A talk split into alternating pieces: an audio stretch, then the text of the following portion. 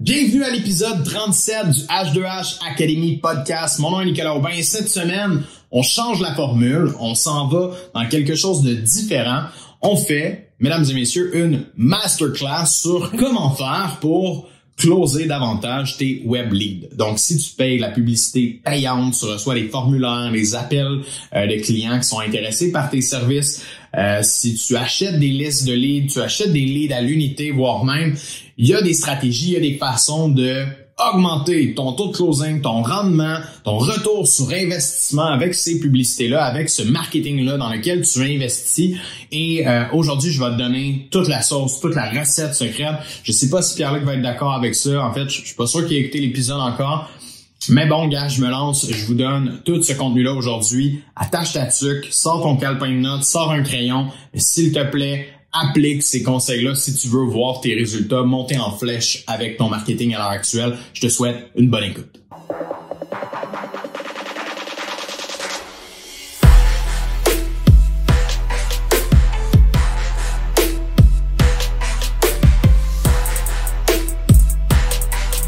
J'ai décidé de faire cette masterclass-là, comme je l'ai mentionné, parce que il y a beaucoup d'agences web qui nous contactent, qui ont besoin d'aide euh, parce que leurs clients ne convertissent pas suffisamment les leads. Hein. Si tu es un entrepreneur, travailleur autonome, euh, ou même si tu es un vendeur puis tu reçois des leads, ben faut, faut savoir que quelque part, ça coûte cher. Euh, générer des leads. Hein. On paye une agence un X montant par mois. Euh, des fois, on paye la publicité payante à travers ça, un 1000, 2000, 3000, 5000, 10 000, peu importe la compagnie. C'est beaucoup d'argent. Hein. Fait un lead peut être, euh, en fait, une stratégie de lead peut être très bonne, comme elle peut nous coûter très cher si on si on n'apprend pas au sérieux. Euh, puis pour cette raison-là, ben, les agences nous contactent parce qu'ils ont besoin d'aide pour que leurs clients performent dans cette stratégie-là. On a souvent tendance à pointer le marketing du doigt puis dire ah ça va pas bien le marketing ou euh, du moins on n'a pas les résultats souhaités, les leads sont pas bons. Euh, mais souvent le problème il, est à 12 pouces de l'écran. Ok, c'est pas mal nous le problème la majorité du temps parce qu'on vend pas de la bonne façon. Puis je dis pas ça pour lancer des flèches à personne. je dis ça surtout pour que vous ayez une certaine humilité de voir est-ce que je fais les choses de la bonne façon avec mes leads? Parce que non, euh, c'est pas parce qu'on paye pour des leads, c'est pas parce qu'on paye pour du marketing que tout va se closer en claquant des doigts puis que les gens vont arriver puis take my money right now. Ben non, évidemment, on a du travail à faire. Ça prend du doigté, ça prend une méthode, ça prend une façon de vendre qui va nous permettre d'aller convertir ces clients-là. Donc, sans plus attendre, aujourd'hui, euh, on se lance pour la masterclass sur comment euh, convertir au maximum ses web leads. Puis, je vais vous apporter dans quatre grands sujets ok, que je veux aborder. Euh, premièrement, je veux qu'on parle de c'est quoi les bonnes pratiques dans le lead gen. Donc, qu'est-ce qui est important à comprendre dans dans la génération de leads, qu'est-ce qu'on doit savoir? Deuxième chose, je veux qu'on parle de la prise de rendez-vous avec les clients, comment que ça devrait se passer, euh, voir si tu fais les choses de la bonne façon à l'heure actuelle. Je veux ensuite souligner des erreurs que je vois partout, partout, partout, partout, partout, partout, euh, pour justement vous permettre de voir ben, est-ce que c'est une des erreurs que moi je fais à l'heure actuelle, puis est-ce que est-ce que ça, c'est quelque chose que je peux changer demain matin? Euh, puis finalement, ben, je veux qu'on parle de la vente telle quelle, du closing. Beaucoup de gens ont des leads entre les mains, n'arrivent pas à convertir la vente au final. Euh, chose qui est très importante, c'est la finalité. C'est ce qui va faire en sorte que votre campagne de publicité est payante ou elle l'est pas. Si on veut réinvestir dedans ou tabarouette, on a peut-être plus le budget parce qu'on n'arrive pas à convertir suffisamment de clients. Pour comprendre les bonnes pratiques euh, du lead gen, faut comprendre c'est quoi euh, du lead gen, faut comprendre c'est quoi des web leads. Pour ça, je vous amène à vous mettre un peu dans la tête du client. Ok, Pour certains, vous allez faire la publicité dans Google, d'autres, ça va être sur Facebook, Instagram, YouTube, etc. il y a deux grands marchés, il y a deux, il y a deux grandes façons de, de voir les leads. Euh, la première, c'est des gens qui recherchent actuellement vos services. Hein? Euh, quand on, fait, va faire la publicité dans Google Ads, dans Google, tout simplement, on va s'adresser à une clientèle qui est beaucoup plus à la recherche de. Hein? Si, ton, si ton patio il est dégueulasse puis tu veux leur peinturer, qu'est-ce que tu vas faire? Tu vas aller sur Google, tu vas chercher entreprise de peinture pour patio, par exemple. Donc, tu vas aller faire une recherche en fonction de ton problème en fonction de ton besoin que tu as à l'heure actuelle. Donc ça, c'est le marché, euh, je pourrais dire, des clients réchauffés, hein, des clients qui sont conscients de leurs besoins à l'heure actuelle.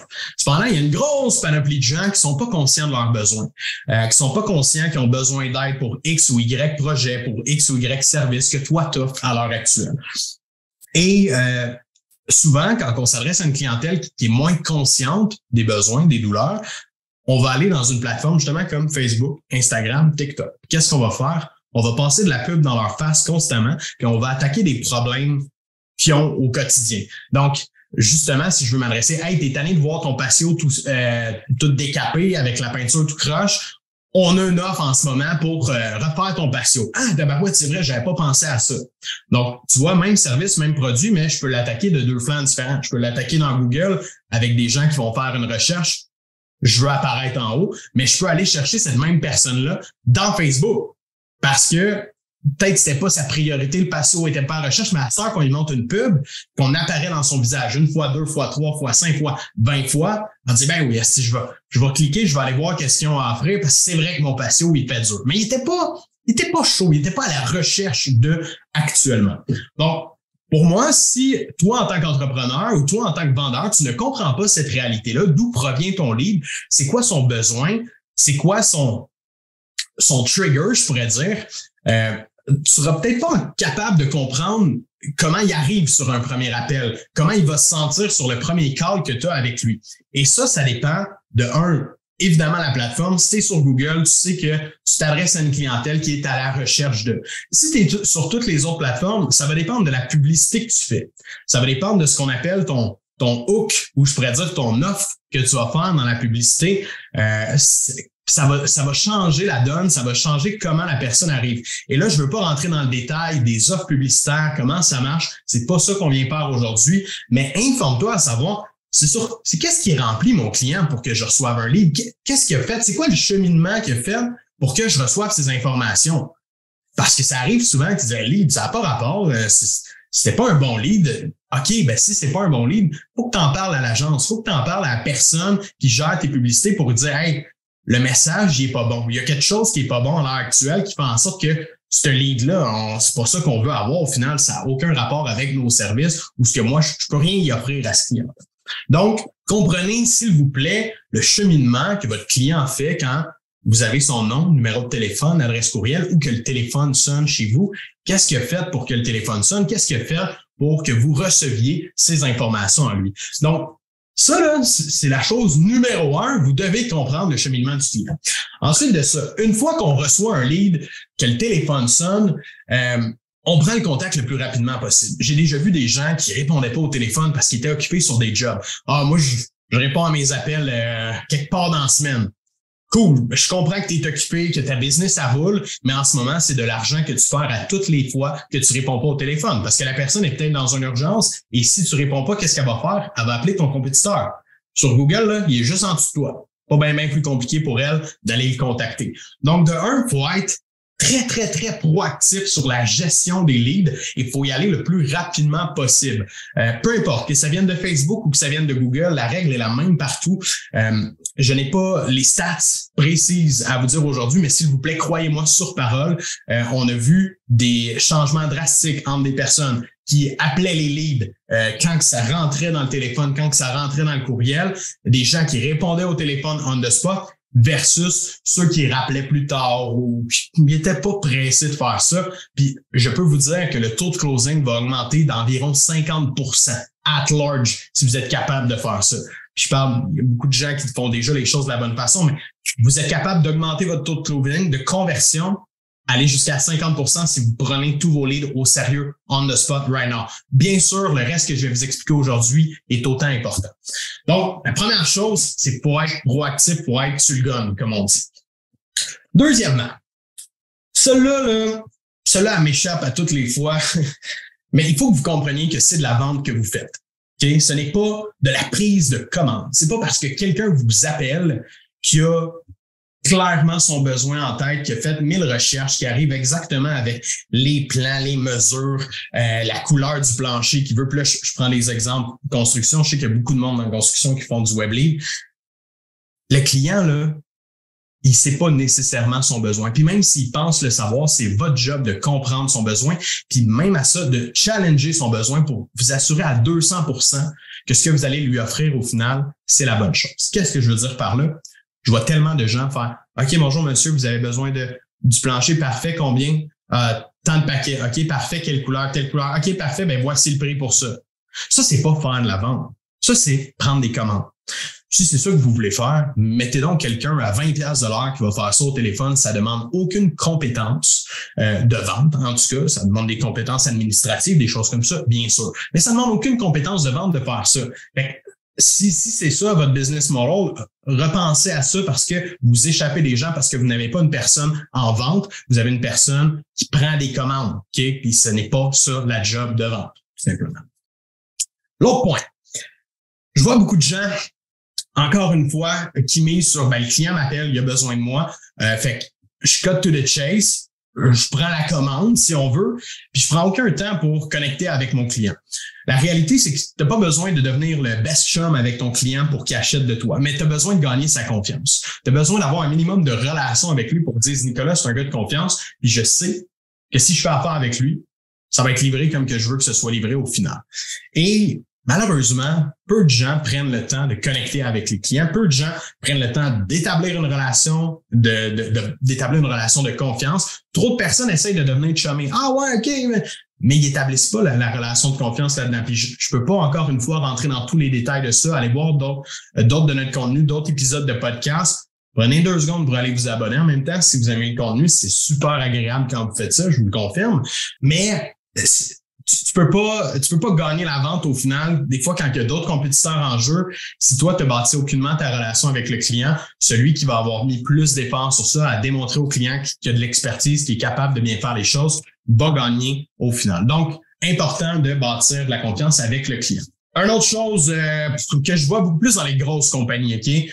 Il faut éviter les tons corporatifs. Il faut éviter justement d'être comme très, très euh, by the book. Bon, encore une fois, là, je vais prendre un 1% euh, pour qui ça peut varier vraiment en fonction de ton client cible. C'est une clientèle cible très nichée, très piquée, puis je vais mettre mon petit doigt en l'air pour euh, démontrer.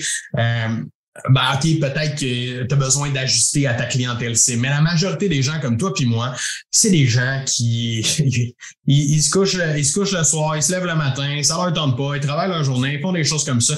C'est du monde comme toi puis moi. Fait que si tu d'être hautain ou de, de, paraître trop corporatif, il y en a beaucoup que ça va les éloigner en partant. Euh, la force des, des meilleurs vendeurs, des gens qui se démarquent dans ce domaine-là, c'est des gens qui sont capables, comme j'ai mentionné, de connecter et de bâtir des relations de confiance. Donc, évitez les trucs trop corpo, à moins que vous ayez une clientèle très nichée là-dedans. Encore dans les bonnes pratiques ici, s'il vous plaît, ne laissez pas de message vocal. OK? Pourquoi on ne devrait pas laisser de message vocal? Euh, la personne prend le contrôle de la transaction, je pourrais dire, ou de la communication à partir de ce moment de ce moment-là. Bonjour, euh, c'est Nicolas, euh, j'ai reçu vos informations, vous avez demandé une soumission, vous pouvez me rappeler dans le 450 803 9503. La personne est occupée, à va travers sa journée. Pensez, le mettez-vous dans la peau d'un client même vous-même. On, passe notre journée, ah, j'ai reçu un message, ok, je vais le checker plus tard. Je l'oublie, je fais d'autres choses, je retourne sur Google, je fais une autre recherche. Ah, je vois une compagnie qui a l'air cool, je l'appelle, ça répond, paf. Ils viennent de m'oublier.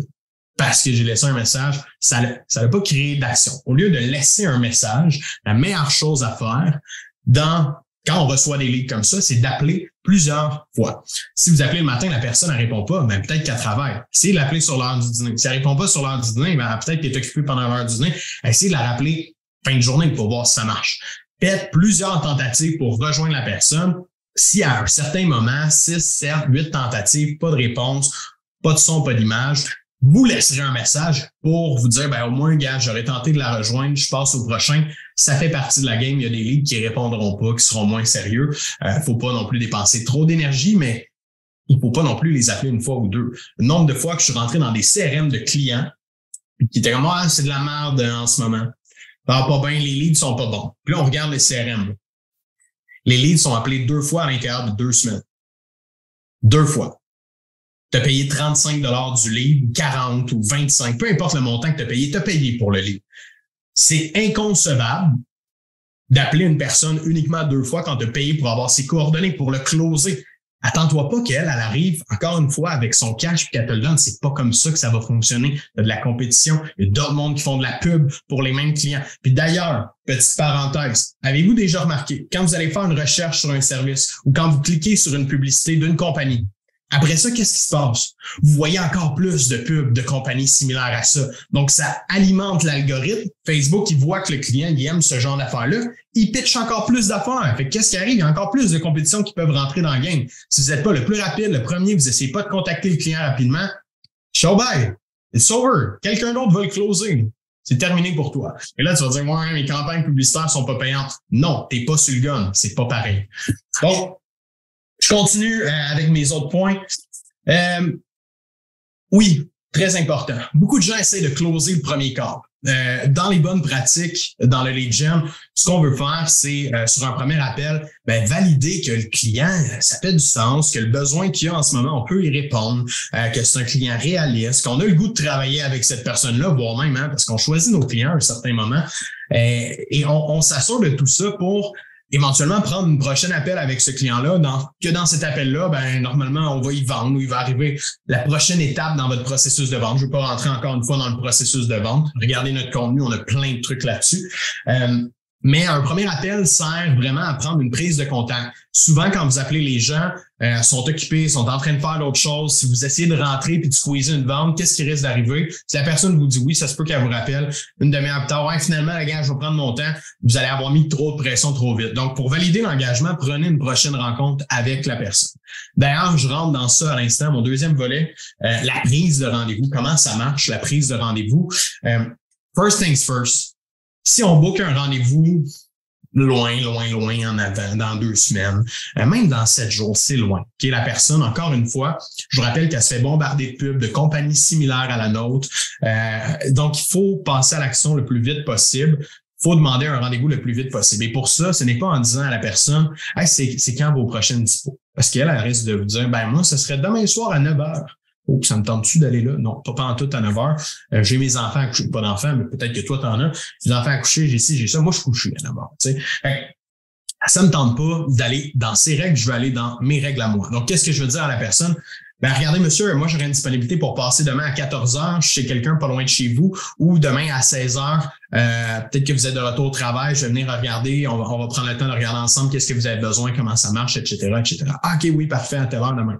Donc, proposez, s'il vous plaît, deux plages horaires rapidement dans l'agenda, pas la semaine prochaine. Et si en ce moment, vous me dites, ben, je suis bien trop loadé, je peux pas faire ça demain matin, engage un vendeur mets quelqu'un d'autre à ta place ou dégage-toi de d'autres tâches et prends plus de temps dans tes ventes live Parce que c'est ton pain et ton beurre, c'est important que tu closes les Donc, première chose, proposer deux plages à l'heure. Euh, Là, je rentre dans un concept de préqualification. D'ailleurs, j'ai un outil sur YouTube sur la préqualification. Euh, il n'y a pas assez de views là-dessus. Il n'y a vraiment pas assez de views là-dessus. J'invite à aller le voir. Allez voir H2H Academy sur YouTube, la préqualif, comment ça marche. Mais ça, c'est une des variables de la préqualification. Assurez-vous que les décideurs vont être là. Si tu t'en vas pour closer un deal, mais qu'il te manque une des personnes qui prend la décision, tu seras pas capable de closer un deal. Il va te manquer un joueur dans la partie. Euh, Pensez-y, c'est le même à la maison, c'est le même dans une business. Moi, je prends pas une grosse décision sans que Pierre-Luc soit là à côté de moi. Bien sûr, il va me crisser une tape en arrière de la tête pas littéralement, mais comme si. Euh, fait, soyez, s'il vous plaît, euh, cohérents, apportez les bonnes personnes euh, qui prennent la décision sur la prochaine appel, sur la prochaine rencontre, assurez-vous qu'ils soient là. Euh, dans la prise de rendez-vous, envoyez toujours une invitation. Si c'est fait en personne, votre rendez-vous, si c'est fait sur un Zoom, peu importe comment, envoyez quand même une invitation dans un calendrier pour que la personne reçoive une notification courriel ah oui, le rendez-vous est rentré, qu'elle fasse accepter le rendez-vous. C'est deux actions de plus qu'elle l'ouvre, qu'elle accepte que zéro. Hein? Euh, les gens, on le sait, beaucoup de nos shows sont désengagés dans les processus. À vous, s'il vous plaît, de mettre des outils, des trucs en place pour éviter d'avoir ce genre de comportement-là. Et poser cette fameuse question-là que je vous ai déjà tous posée si vous avez pris une rencontre avec nous, si vous êtes client avec nous, vous l'avez déjà entendu 100 fois. Est-ce que quelque chose pourrait vous empêcher d'être présent à la rencontre demain à 16 heures? Euh, ah oui, si c'est vrai, faut que je fasse telle affaire. Ah, OK, good. On peut se déplacer à ce moment-là? Ce serait mieux pour vous? Oui, parfait. Donc, pour cette question-là, ça fait réfléchir la personne, évite les no-shows. Pour ceux qui se déplacent sur la route, je sais c'est quoi, je passais mes journées à être sur la route, à faire des web leads comme ça. Faire Trois-Rivières, euh, rive sud de Montréal, arriver là à 8 heures le matin, la personne a oublié. Vraiment plaisant. Je vous le suggère pas. prenez les mesures pour pas que ça arrive. Donc, maintenant, maintenant, maintenant, maintenant, maintenant, je vais vous parler des erreurs. Les erreurs les plus communes, les erreurs les plus trash, OK? Puis je pars avec le Golden Nugget. Puis d'ailleurs, si vous n'avez pas pris de note pendant cet épisode-là, pendant cette masterclass, euh, rewind ou écoutez-la en replay après, whatever it is. Mais s'il vous plaît, euh, notez ça puis changez les façons de faire. Arrêtez d'envoyer des soumissions par courriel. Arrêtez de vendre par courriel. Envoyer un courriel, ce n'est pas faire de la vente. Encore une fois, c'est un comportement de preneur de commande. Je prends les mesures, je prends les informations et j'envoie ma soumission par courriel et j'attends que le client me revienne. Qu'est-ce que ça fait? Une, tonne de suivi, une tonne, une tonne, une tonne de suivi. C'est quoi l'annonce des jeux Vidéotron? Une tonne de copies. Puis ça, c'est même principe. Une tonne de suivi, puis ça, ça t'énerve. Ça t'énerve pas mal des suivis parce que passes ton temps à faire des suivis au lieu de parler à des nouveaux clients qui, eux, ont peut-être de l'intérêt. Donc, s'il te plaît, arrête d'envoyer des soumissions par courriel et présente tes soumissions au client. Ne lui envoie pas la soumission tant aussi longtemps que tu ne lui as pas présenté. Pourquoi? Parce que qu'est-ce qu'on fait lorsqu'on reçoit une soumission? Toi, moi, tout le monde, ma mère, mon père, n'importe qui, on scroll down, ça va en bas et on regarde le prix. C'est la première affaire qu'on va faire. Rapidement, on va zioter les titres. Ah, OK, comment ça coûte ça? Et tabarnak. Ouais, non, non. On est tout de suite décidé que c'est un non. Surtout pour les personnes qui ont un prix euh, très élevé, en voulant dire qu'on n'est pas nécessairement dans la compétition, qu'on ne se justifie pas par le prix, mais bien par la valeur, par le service, parce qu'on offre. Arrêtez d'envoyer des soumissions par courriel. C'est terminé. Si votre équipe fait ça, là, tape ses doigts, direct là, on arrête de faire ça, nos ventes skyrocket. OK? Easy peasy. Aujourd'hui, ça vaut 5000 pièces ce masterclass-là, puis probablement plus que ça, je suis pas inquiet. Euh, arrêtez d'envoyer des soumissions par courriel. Deuxième point, euh, il faut la présenter, cette soumission-là, mais je vois beaucoup de gens qui font tout au téléphone, OK? De A à Z, premier contact, deuxième contact, troisième contact, on est juste au téléphone, à moins que tu sois un fucking master de la vente depuis longtemps, que tu maîtrises ta game. Euh, on veut faire un eye contact avec le client. Tu veux créer une relation de confiance avec la personne, avoir un eye contact, euh, comprendre le non-verbal de la personne, voir son feeling euh, quand tu lui expliques tel point, tel point, elle comprend-tu ou elle-même? Ça, ça va changer la différence dans tes résultats. Euh, on parle ici beaucoup plus d'intelligence émotionnelle, de communication au niveau de la vente. C'est tous des choses qui vont augmenter tes résultats du tout au tout si tu arrives à comprendre ça parce que tu as beau expliquer une soumission à quelqu'un, s'il y a des points qui l'accrochent, tu comprends pas, puis tu termines par le prix, ben, toutes ces choses-là, il les a retenues tout le long. Et là, à la fin, tu te dis le prix, mais il passe de travers parce qu'il y avait déjà quelque chose de poigné. Donc, c'est important de comprendre le non-verbal de ton client pour cette raison-là. Le vidéoconférence existe. Euh, merci à la COVID, mesdames et messieurs, qui nous a permis de rentrer tout le Québec sur Zoom ou autre plateforme. Euh, vous avez accès à ces, gens-là qui sont capables d'aller en vidéoconférence au lieu d'un téléphone ou encore si vous n'avez pas le choix de vous déplacer pour faire des soumissions, des choses comme ça, allez chez les gens euh, puis allez les rencontrer. C'est toujours la méthode la plus fun à faire de toute façon, euh, de, voir des humains. Moi, j'aimerais bien ça le faire. Notre modèle d'affaires ne me permet pas, mais toi, peut-être que... Autre erreur, OK, celle-là aussi, ah, tabarouette. Pierre-Luc, tu m'aimeras pas, je vais te donner trop de trucs. pas arrêter de donner trop de choix aux clients. Euh, on entend souvent là, euh, donne un prix euh, bas, un prix dans le milieu, un prix plus haut. ce truc-là n'est plus à la mode. On peut dire ça, c'est comme le linge a changé. Puis je pense pas que ça va revenir ça, par exemple. Du moins, moi, je l'espère pas. je souhaite tous d'enlever ça dans votre façon de travailler en vente. Pourquoi on veut pas donner trois choix? Mais quand on donne trois choix, on donne trois raisons de plus à ton client d'aller réfléchir et de ne jamais te revenir. la réalité, c'est que ton client a un besoin précis il y a une chose dans tes offres, dans ces trois offres-là, du moins, il y en a une qui c'est la meilleure pour lui. Et c'est elle que tu dois présenter. Même si c'est la moins chère, sans crise. Tu travailles pour le client. Oui, tu travailles pour toi. Oui, c'est un win-win, une vente. Mais ton rôle, c'est de combler le besoin que le client a à l'heure actuelle pour qu'il soit satisfait, content, qu'il en parle à d'autres personnes, pour que tu puisses revendre une deuxième, troisième, quatrième, cinquième fois après. Donc, oversell pas pour rien, undersell pas pour rien non plus. S'il a besoin du gros package, c'est lui que tu y vends. Tu y présentes parce qu'en fonction des questions que tu as posées, des besoins que tu as mentionnés, c'est de ça qu'il a besoin à l'heure actuelle. Donc, ne cheap pas sur ça. Présente à, la personne ce qu'il a de besoin, s'il te plaît. Ça démontre à la fois ton expertise, dire que tu as bien écouté, de bien poser les questions et qu'en fonction des questions, des réponses en fait de ton client, c'est ça qu'il a besoin aujourd'hui, rien d'autre. Merci, bonsoir. Dernière chose, euh, dans, les erreurs, Euh, je l'ai par, parlé tantôt, mais beaucoup trop de personnes vendent un prix ou vont trop rapidement au prix. Donc, voici, c'est ça qu'on va faire. Voici comment ça coûte. T'es cher comparé à la compétition. Ouais, je sais.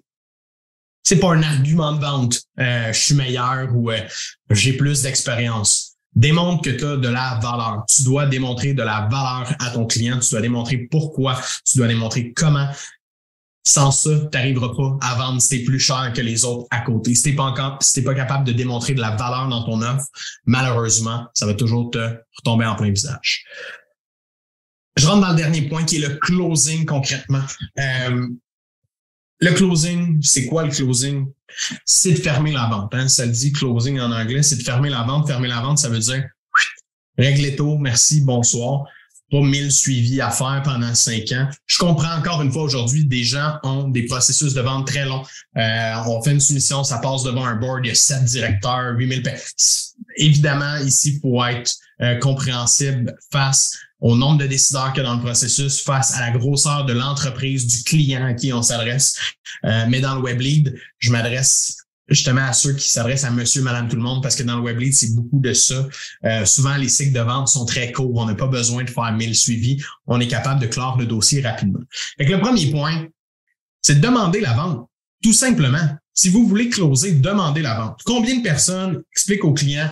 Donc, voici comment ça coûte euh, ma soumission. Euh, qu'est-ce que vous en pensez? Ah, ben, c'est intéressant, on va y penser. OK, parfait, merci, bonne journée. Ça, ça s'appelle pas demander la vente. Ça, ça s'appelle donner tout le contrôle au client et de ne pas challenger aucune objection. Je vais y penser, c'est une objection. Il veut penser à quoi? Qu'est-ce qui l'inquiète dans ton offre à l'heure actuelle? Est-ce que c'est un peu en dehors de son budget? Est-ce qu'il y a quelque chose de moyen de négocier, de regarder, d'enlever une affaire, de faire?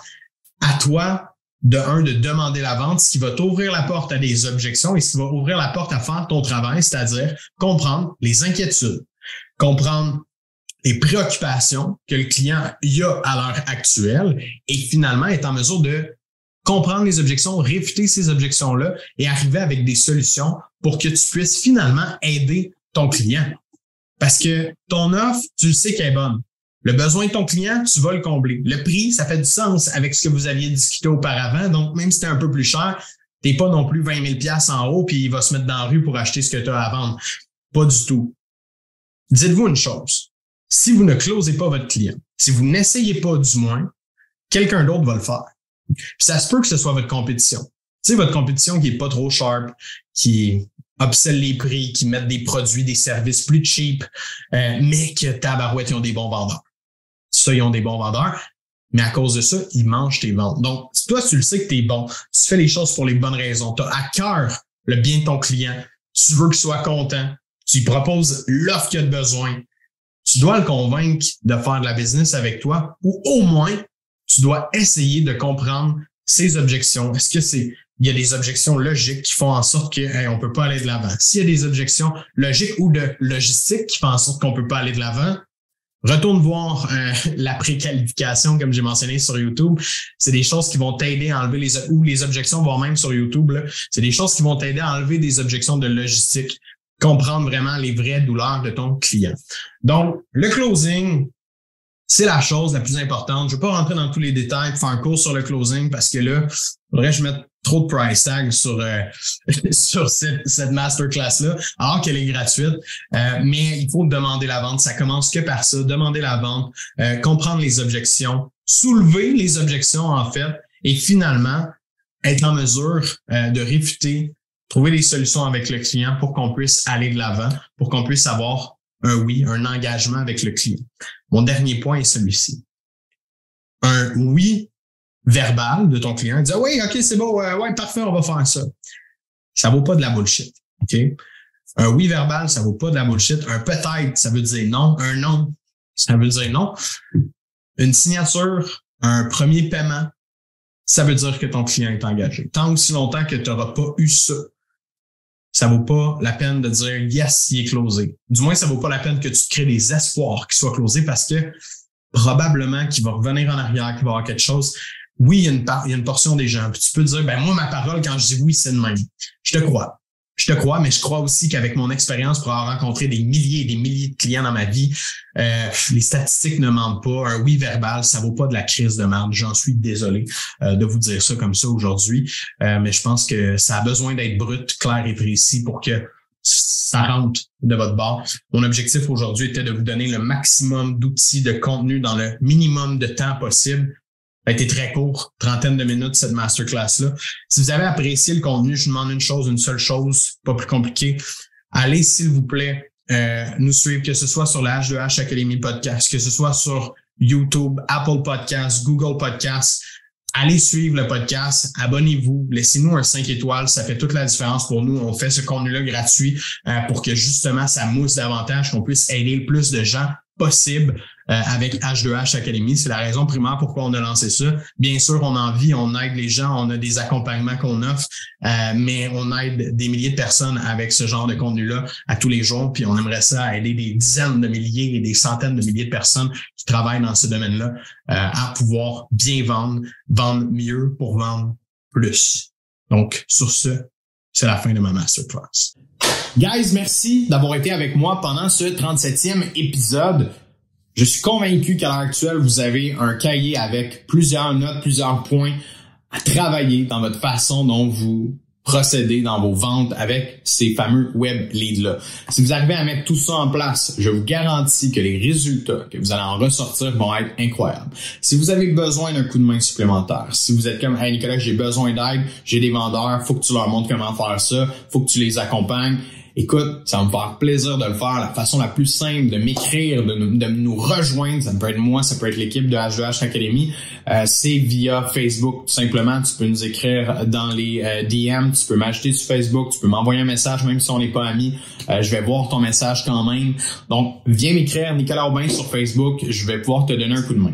Si tu as apprécié le contenu, tu pas besoin d'aide, mais tu veux quand même me dire un petit merci pour ça, ben sache que tu peux le faire en commentant directement ici si tu YouTube ou sinon venir m'écrire directement sur Facebook. Mais le plus gros cadeau que tu peux me faire avec cet épisode-là, s'il te plaît, c'est de le partager à tous les gens que tu connais. Des gens qui sont euh, justement dans la vente, des gens qui sont dans le marketing, qui ont besoin d'aide, peut-être pour leurs clients, de partager à des collègues, à tes employés. Bref, partage cette vidéo-là au maximum si tu veux me faire plaisir. J'aimerais ça aider davantage de gens avec les web leads. Euh, moi qui ai travaillé dans une agence web pendant longtemps, je sais à quel point euh, les, les, entrepreneurs ont tendance à prendre pour acquis ces fameux web leads-là et à quel point c'est important de comprendre ce message-là que j'ai voulu passer dans ma masterclass. Donc, merci de le partager. Merci d'en parler à au moins une personne aujourd'hui. De dire, hey, écoute ça, ça va t'aider avec tes ventes, avec euh, ton acquisition de leads en ligne. Ton investissement va être meilleur parce que tu vas closer plus de deals à la fin de la